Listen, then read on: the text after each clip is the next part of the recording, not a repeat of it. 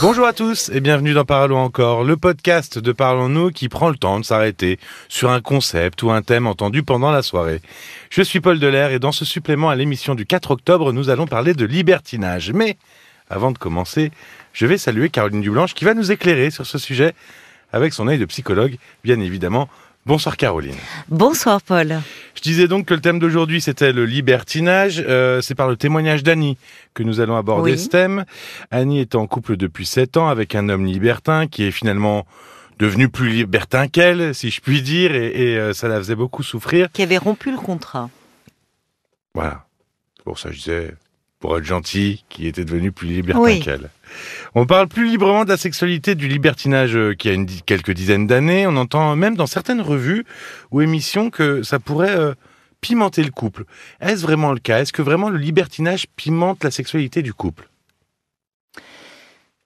Ça peut, effectivement, un moment où si le couple tombe dans une certaine usure euh, du désir, mais ce n'est pas sans risque. Mais c'est vrai qu'on en parle beaucoup plus aujourd'hui et hum, c'est pas anodin. Je pense que c'est un peu le reflet euh, d'une époque où on a du mal à gérer euh, la frustration, le manque, parce qu'on est dans une société qui valorise le plaisir immédiat et l'individualisme. Et finalement, on est dans une dimension de surtout ne rien se refuser. Oui, la consommation immédiate, le plaisir ça, immédiat. plaisir immédiat. Alors, bah, comment on devient un couple libertin? Co- Comment ça se passe? Comment ça arrive?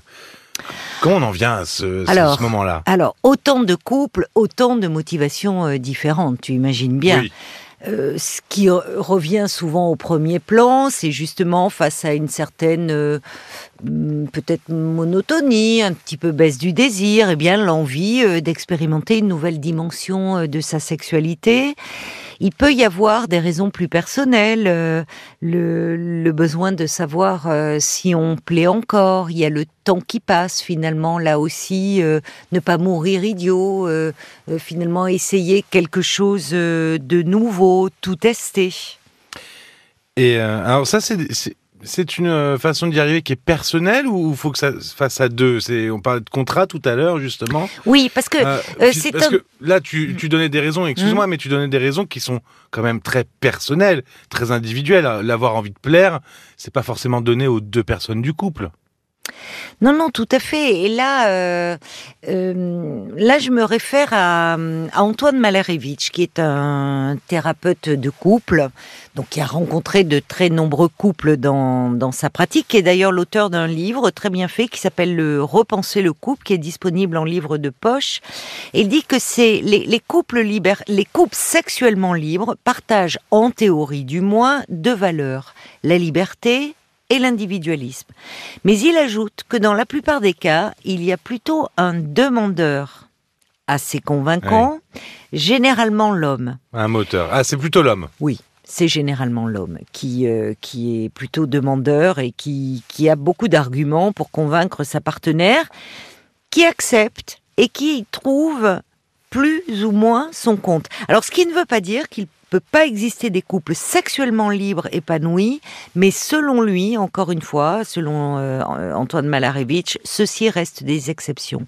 Ce qui montre que le libertinage, euh, qu'on a tendance un peu à banaliser, n'est pas fait pour tout le monde. Ça peut même être assez euh, destructeur pour le Oui. couple, mais même pour la personne. Bah alors, quels dangers euh, peuvent arriver pour un couple dans une relation libertine?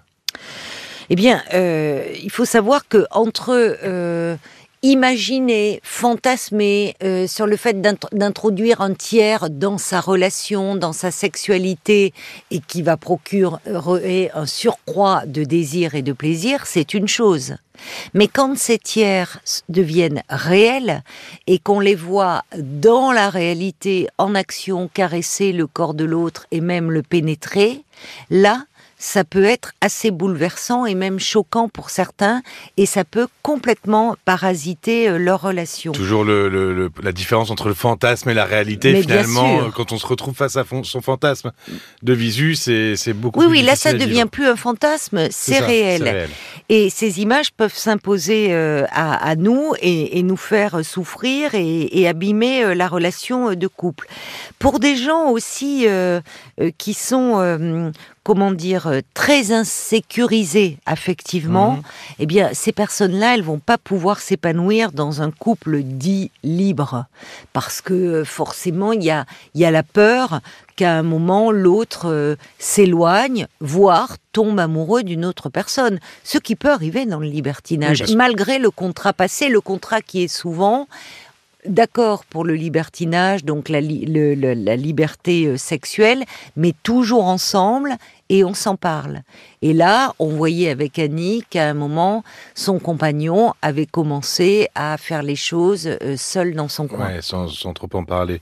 Et euh, oui, c'est vrai qu'en plus, il y y a un peu ce, alors, ce plein, plein de rivalité finalement. À chaque fois, ça on remet presque en, en jeu sa relation, puisque euh, comme la, le, notre, le conjoint ou la conjointe euh, voit euh, couche avec d'autres personnes, Mhm. finalement, c'est remettre en cause quasiment sa place à chaque fois. Il y a- il y a- il y a un Voilà, alors pour quelqu'un qui est très insécurisé, c'est impossible. Ça va générer des angoisses d'abandon. Mais pour. On n'est pas tous fait pareil et, et le désir peut être pimenté par ses autres partenaires. Euh, par, euh, ça peut alimenter l'imaginaire érotique, Mhm. les fantasmes. Euh, je me souviens d'une auditrice comme ça qui pratiquait le libertinage et qui me disait qu'elle se sentait l'élue.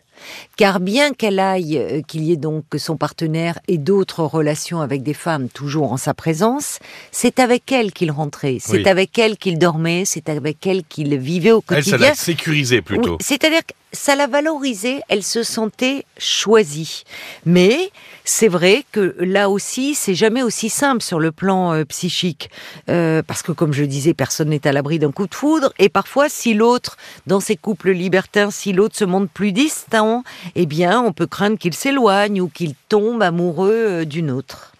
Il, peut y avoir un moment un décalage entre le contrat euh, moral, le contrat sexuel, comme tu Oui, disais tout oui. à l'heure, et, et la réalité des sentiments. C'est-à-dire qu'à un moment, finalement, ces deux choses-là peuvent s'éloigner et, euh, et, et un- une des deux personnes euh, du couple peut ne plus accepter ça et finalement être très- trop attaché, ne plus accepter que son partenaire ou sa partenaire euh, couche avec d'autres personnes. Bien sûr, oui, oui, ça, peut. Ce décalage peut arriver au fur et à mesure. Euh, bien sûr, et, et souvent, alors l'autre partenaire dit mais je comprends pas, on était d'accord, euh, on, on, on était d'accord, on avait défini les règles, mais on évolue.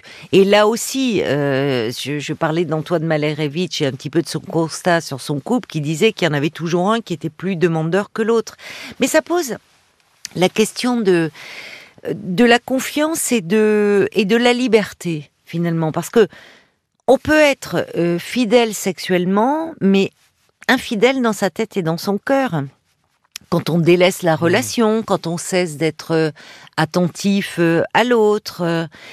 À l'inverse, on peut avoir un couple qui s'accorde une liberté sexuelle tout en restant fidèle à, à la relation, à, à- à- à l'intimité, à la relation affective qu'il considère comme unique. Donc c'est pas si simple. Oui, la frontière, elle est, elle est, elle est très elle floue, est ténue et souvent euh, le problème c'est le libertinage on l'aborde que sous l'angle sexuel ou alors à l'inverse en portant un jugement moral. Euh, si on essaie un peu de se distancier par rapport à cela, ça pose la question de, de la, de, de la liberté, de, de la confiance. Alors, en poussant plus loin, euh, il y a certains scientifiques, des biologistes qui disent que euh, l'homme n'est pas fait pour être monogame toute une vie. Mais bon, c'est- mais Alors- même eux disent que la question est complexe hein, sur la Oui, oui, c'est ça. C'est bon. Il y a beaucoup de débats à ce sujet. Alors, on entend aussi euh, certaines personnes disent, bah moi, je préfère jouer franc jeu, être libertin, plutôt que de tromper euh, mon conjoint. Ah Oui, je- je- j'allais y venir avec cette histoire de de- d'a- d'adultère, d'infidélité en tout ça. cas. Presque Euh, pour euh, conjurer l'infidélité. Oui, c'est une, façon presque d'être infidèle sans l'être. C'est un peu ça. c'est de, ça. de mettre le parapluie. C'est ça. Alors là, ça pose la, la, la, la question de euh, sexe et, et sentiment. Euh, c'est tout euh, euh, séparé en fait clairement sexe et sentiment euh, les rend-il plus libres? C'est pas si simple là aussi d'un point de vue puis, psychique Est-ce que c'est vraiment simple de cloisonner les deux en fait?